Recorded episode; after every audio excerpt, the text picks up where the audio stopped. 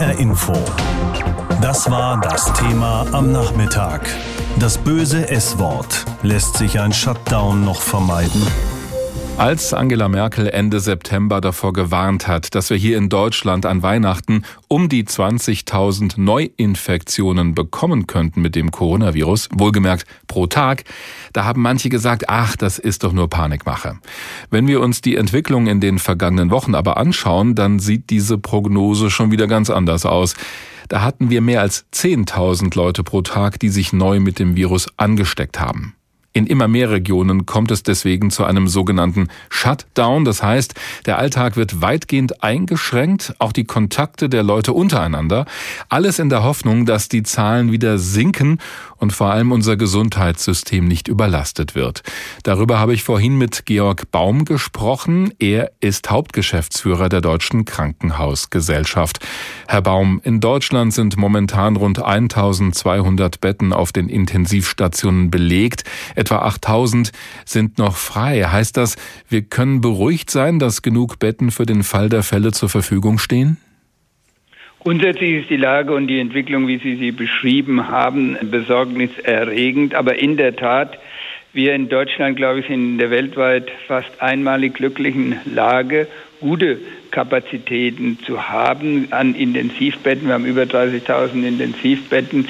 Kurzfristig könnten auch noch 10.000 zugenommen werden, haben über 8500 zurzeit freie Betten. Das heißt, wir haben gute Kapazitäten, aber natürlich keine endlosen Kapazitäten. Wenn es zur totalen Pandemie kommt, werden natürlich auch unsere Kapazitäten knapp. Das liegt vor allem natürlich auch an den personellen Bedingungen. Mhm. Und wir müssen auch die Regionen, die einzelnen Orte anschauen. In einzelnen Kreisen kann die Situation natürlich viel schneller zulaufen, Kapazitäten ausgeschöpft sein. Wir reden hier von deutschlandweiten Zahlen, aber ich denke, wir haben gute Kapazitäten. Das ist ja das perfide an dieser Pandemie, dass wir wirklich von Tag zu Tag schauen müssen, wie sich die Lage entwickelt. Und Sie haben vor ein paar Tagen in einem Interview mit dem Mannheimer Morgen gesagt, Zitat, die Krankenhäuser sind hoch alarmiert, ohne hektisch zu sein.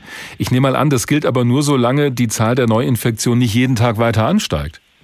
Natürlich, wie gesagt, es gibt Grenzen. Ich würde mal sagen, wenn die Infektionen bei über 500.000 liegen, heute haben wir 100.000 infizierte Menschen, dann hätten wir unsere 8.500 freien Intensivbetten alle belegt. Aber um die Patienten in diesen Betten alle versorgen zu können, müsste deutlich mehr Personal aus allen Bereichen zusammengezogen werden. Wir müssten viele elektive Leistungen, planbare Leistungen zurücknehmen. Das wäre schon ein im Grenzbereich zum Versorgungsnotstand liegende Entwicklung. Aber da sind wir heute noch Gott sei Dank weit entfernt. Wir hatten im April in der Hochphase der Frühjahrspandemie etwa 2700 belegte Intensivbetten gehabt. Das werden wir, glaube ich, jetzt auch im Winter wieder erreichen und wohl auch mehr. Mhm. Aber da bei den Kapazitäten müsste man da noch zurechtkommen. Ja, das ist deutlich geworden, weil Sie auch gesagt haben, wie viele Betten man da ja mehr oder weniger von heute auf morgen auch noch bereitstellen könnte. Aber wenn wir das noch mal kurz weiterdenken, was wäre denn, äh, wenn Sie an diese Grenze stoßen und sie vielleicht überschritten wird, die Sie gerade geschildert haben? Müssten die Krankenhäuser und die Ärzte dann entscheiden, wen sie noch behandeln und wen nicht? Nun, wie ich mit meinen Zahlen deutlich gemacht habe, da ist noch sehr viel Weg hin und die Pandemie müsste ungebrochen äh, weitergehen. Aber ich denke, das hängt auch ganz davon ab, wie die gesamte Bevölkerung mitwirkt, um eben den Anstieg der Infektionen zu stoppen, den Trend umzukehren. Wir sind davon noch weit entfernt, aber wenn es so wäre, müsste man tatsächlich schwierige medizinische, ethische Entscheidungen treffen. Und damit es dazu nicht kommt, bereiten Sie ja auch die Krankenhäuser entsprechend vor, um das nochmal klar zu machen, weil Sie auch gesagt haben, man könnte, wenn es hart auf hart kommt, auch schnell noch mehr Kapazitäten schaffen. Wie schnell könnten Sie denn reagieren, damit es nicht zu einem Engpass kommt? Also reden wir da über Tage oder Wochen? Wir reden so um sieben Tage. Die Krankenhäuser haben ja im Frühjahr gezeigt, dass das Herunterfahren von planbaren Leistungen, das Freimachen von Betten, wir hatten damals im Frühjahr normale Betten um die 150.000 innerhalb kürzester Zeit frei gehabt, hatten innerhalb kürzester Zeit über 10.000 Intensivbetten frei gehabt. Das dauert so etwa mit einem Vorlauf von sieben bis acht Tagen, dann sind diese Kapazitäten gestellt. Was ganz wichtig ist natürlich, die innerkrankenhäuslichen Personalumsetzungen, die Konzentration des Personals in diese Bereiche, wo eine hohe Versorgung gebraucht wird. Da brauchen wir allerdings Flexibilität. Wir haben leider Regeln, die uns vorschreiben, bestimmte Personalunterbesetzungen in allen Bereichen vorzuhalten. Die mhm. können dann natürlich nicht mehr gelten. Die wurden im Frühjahr auch ausgesetzt und wir appellieren jetzt an die Bundesregierung, sie jetzt wieder auszusetzen, vor allem keine neuen Personalrestriktionen einzuführen, damit die Krankenhäuser maximale Flexibilität haben, um das Personal dorthin zu setzen, wo es für die Covid-Versorgung dann auch gebraucht wird. Die Einschätzung von Georg Baum, Hauptgeschäftsführer der Deutschen Krankenhausgesellschaft. Wir haben darüber gesprochen, wie viele Reserven die Krankenhäuser noch haben, um Patienten mit einer Covid-19-Erkrankung zu behandeln. Das Coronavirus ist ein echter Spielverderber. Es nimmt uns vieles, was Spaß macht. Gemeinsam feiern mit vielen Leuten, Konzerte besuchen, in Urlaub fliegen. Und das Dumme ist, das ist möglicherweise noch nicht alles. Seit Monaten müssen wir schon mit Stoffmaske einkaufen gehen, sollen unsere Kontakte so gut es geht verringern und am besten so oft wie möglich zu Hause bleiben. Diese Appelle kommen jetzt umso öfter, weil sich wieder mehr Menschen mit dem Coronavirus neu anstecken. Da entsteht das Gefühl, dass Corona uns wieder wieder näher kommt, so wie im Frühjahr. So kann es nicht weitergehen, soll Bundeskanzlerin Angela Merkel dazu gesagt haben. Und auch der Gesundheitspolitiker von der SPD, Karl Lauterbach, hat in einem Interview gesagt, dass er in ein paar Wochen einen neuen Shutdown erwartet, wenn wir es nicht schaffen, unsere persönlichen Kontakte zu beschränken und wenn die Zahlen weiter steigen. Die politische Debatte verfolgt unser Hauptstadtkorrespondent Lothar Lenz. Ich habe ihn gefragt, sind Merkel und Lauterbach jetzt besonders pessimistisch oder sehen das auch andere so im politischen Berlin? Bei Angela Merkel würde ich sagen, sie ist realistisch. Als Naturwissenschaftlerin kann sie unterscheiden, ob eine Kurve linear wächst, also stetig, oder exponentiell, also ob sich das Wachstum immer weiter beschleunigt. Seit letzter Woche haben wir eine Verdoppelung fast der Fallzahlen. Deswegen sind die 30.000 Infektionen pro Tag, die Angela Merkel vorhergesagt hat, möglicherweise schon lange vor Jahresende erreicht. Karl Lauterbach, der spielt seine Rolle als Mahner vor allem als Gegengewicht zu allen, die Corona für harmlos oder die Schutzmaßnahmen für übertrieben halten. Die Mehrheit der Politiker hier in Berlin, die finden den Kurs von Bund und Ländern immer noch sehr sinnvoll. Aber es gibt natürlich vor allem aus der Opposition, von der FDP, von den Grünen, die Stimmen, die warnen, dass die Freiheitsrechte bei den Beschränkungsmaßnahmen nicht unter die Räder kommen. Im Sommer hieß es ja immer wieder, dass es keinen zweiten Shutdown geben werde, also diese harten Einschränkungen im Alltag. Ist das vielleicht der Grund, warum sich alle nun so schwer damit tun, sowas im Zweifel halt doch auch nochmal zu beschließen. Ja, natürlich. Wir haben das ja alle noch in Erinnerung, was im März und im April so alles beschlossen und geschlossen wurde. Das waren ja ganz weitreichende Auswirkungen in die Gesellschaft hinein, in die Kultur, in die Wirtschaft.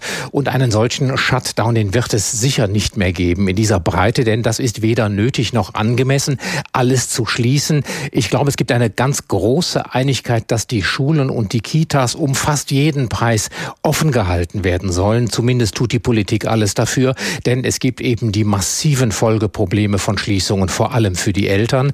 Beim Einzelhandel ist es so, dass man mittlerweile ziemlich sicher ist, dass er keine besondere Infektionsgefahr darstellt. Das heißt, wenn man mit Hygieneregeln einkaufen geht, dann ist das eine relativ sichere Sache. Ja, und bei den Grenzschließungen, die waren von vornherein umstritten und sie sind auch sehr personalintensiv. Deswegen gibt es sicher hohe Hürden, sowas nochmal einzuführen. Und wenn es kein neuer Shutdown werden soll am Ende, welche Alternativen gibt's denn? Es wird striktere Auflagen sehr wahrscheinlich geben für alle Gelegenheiten, wo Menschen zusammenkommen. Also die viel zitierten privaten Feiern, die öffentlichen Veranstaltungen. Die Maskenpflicht kann man ja noch weiter ausdehnen, die Teilnehmerzahlen beschränken, sei es jetzt von Fußballspielen oder von privaten Feiern. Alkoholverbote oder Einschränkungen sind sicher ein Punkt und natürlich bis hin zur Absage zum Beispiel von den Weihnachtsmärkten, die es ja in vielen Städten schon gegeben hat. So erleben wir das ja auch in den anderen europäischen Ländern, wo die Lage ja noch viel dramatischer ist. Da werden die Öffnungszeiten der Restaurants beschränkt, die Fitnessstudios müssen schließen, alles eben mit dem einen Ziel, die Kontakte zwischen Menschen zu reduzieren. Ihre Einschätzung, kommen wir denn noch um einen zweiten Shutdown herum? Und wenn nicht, ja, wie schnell könnte der kommen? Also die Kanzlerin redet ja schon übermorgen mit den Ministerpräsidenten aufs Neue und diesmal müssen sie Einigkeit und auch Einheitlichkeit demonstrieren, um die Zahlen runterzukriegen und eben strikte und auch nachvollziehbare Maßnahmen zu verabschieden, die auch von der Bevölkerung verstanden und eingehalten werden. Und wie könnte dieser Shutdown, so er denn kommt, wir wollen ja auch ein bisschen in die Zukunft schauen und das mal durchspielen, wie könnte der dann aussehen? Ja, eben Beschränkungen weiter bei allen Veranstaltungen, Einschränkungen von Begegnungen bei Sportveranstaltungen, Beschränkung von Zuschauerzahlen. All das sind natürlich Möglichkeiten, die die Ministerpräsidenten noch im Köcher haben und über die sie am Mittwoch reden werden, denn wir eine Zeit haben zwischen der Infektion und den nachgewiesenen Tests der eigentlichen Infektionslage hinterher. Das heißt, ob all das wirkt, worüber die am Mittwoch wieder reden, das wissen wir erst zwei Wochen später. Insofern spricht vieles dafür, dass die Runde sich noch auf drastischere Maßnahmen einigen wird. Die Einschätzung unseres Hauptstadtkorrespondenten Lothar Lenz aus Berlin. Auch dort wird darüber diskutiert, unseren Alltag wieder stärker einzuschränken wegen Corona. Und deshalb schauen wir uns das heute Nachmittag genauer an unter dem Motto, das böse S-Wort lässt sich ein Shutdown noch vermeiden. Wenn uns jemand vor einem Jahr gesagt hätte, dass wir hier in Deutschland alle mit einer Stoffmaske einkaufen gehen, dass wir nicht mehr mit beliebig vielen Leuten essen gehen dürfen und dass die Band Die Ärzte ihr neues Album nur im Studio zum Besten geben und nicht bei einer großen Tournee vorstellen, dann hätten wir wahrscheinlich sowas gedacht wie in der Art, geht's noch. Die Corona-Pandemie und die Einschränkungen in unserem Alltag haben unser Leben ziemlich auf den Kopf gestellt und weil die Zahlen schon wieder hochgegangen sind in den vergangenen Tagen und Wochen, denken manche wieder darüber nach, noch härter durchzugreifen. So ähnlich wie im Frühjahr, als wir hierzulande einen Shutdown in vielen Bereichen hatten. Lea Schebaum erinnert nochmal daran, was damals und was seitdem alles passiert ist. Im März und April folgte eine Maßnahme auf die andere. Im Nachhinein festzustellen, welche genau wie wirksam war, ist schwierig, sagen Wissenschaftler. Doch eine Analyse des Max-Planck-Instituts in Göttingen hat insgesamt drei Wendepunkte im Infektionsgeschehen festgestellt. Nachdem am 8. März große Veranstaltungen abgesagt wurden, breitete sich das Virus zum ersten Mal deutlich langsamer aus. Außerdem am 16. März, als viele Geschäfte, Unis und Schulen schließen mussten. Ein drittes Mal ausgebremst wurde die Verbreitung dann am 22. März, als weitreichende Kontaktsperren in Kraft getreten sind. Im April folgte die Maskenpflicht. Wie wirksam Masken aber sind, wurde immer wieder diskutiert. Eine Studie der Uni Mainz hatte schon im Sommer die Wirksamkeit von Masken untersucht und bestätigt, dass sie das Infektionsrisiko reduzieren, sagte Professor Klaus Welde von der Uni Mainz Anfang Juli. Wir haben uns öffentlich zugängliche Daten angeschaut, die vom Robert Koch Institut äh, veröffentlicht werden. Wir haben uns Jena angeschaut, weil Jena bekannt dafür ist, dass sie viel früher als alle anderen Regionen und auch Bundesländer Masken zur Pflicht erhoben haben. Wir haben dann die Entwicklung in Jena verglichen mit vergleichbaren Regionen in Deutschland und sind dann eben zu dem Ergebnis gekommen, dass das Tragen von Masken die Anzahl der Infektionen tatsächlich um 40 Prozent reduziert hat im Laufe der ersten zwei Wochen. Effektiv sei auch das Alkoholverbot, das aktuell in vielen Städten ab einer gewissen Uhrzeit gilt, sagt Professor Johannes Knobloch. Er ist Leiter im Bereich Krankenhaushygiene am Uniklinikum Hamburg-Eppendorf. Doch das Alkoholverbot stößt nicht bei allen auf Verständnis. Wir gehen jetzt nach Hause. Es ist halt wie es ist, leider, leider, obwohl dieses Ganze überhaupt nichts bringt. Andere können die Maßnahmen nachvollziehen. Also ich, ich kann es tatsächlich verstehen. Man sieht, wie fahrlässig die Leute halt auch eben damit umgehen, gerade zu später Stunde mit mehr Pegel sozusagen. Diese Einschätzung teilt auch Professor Knobloch.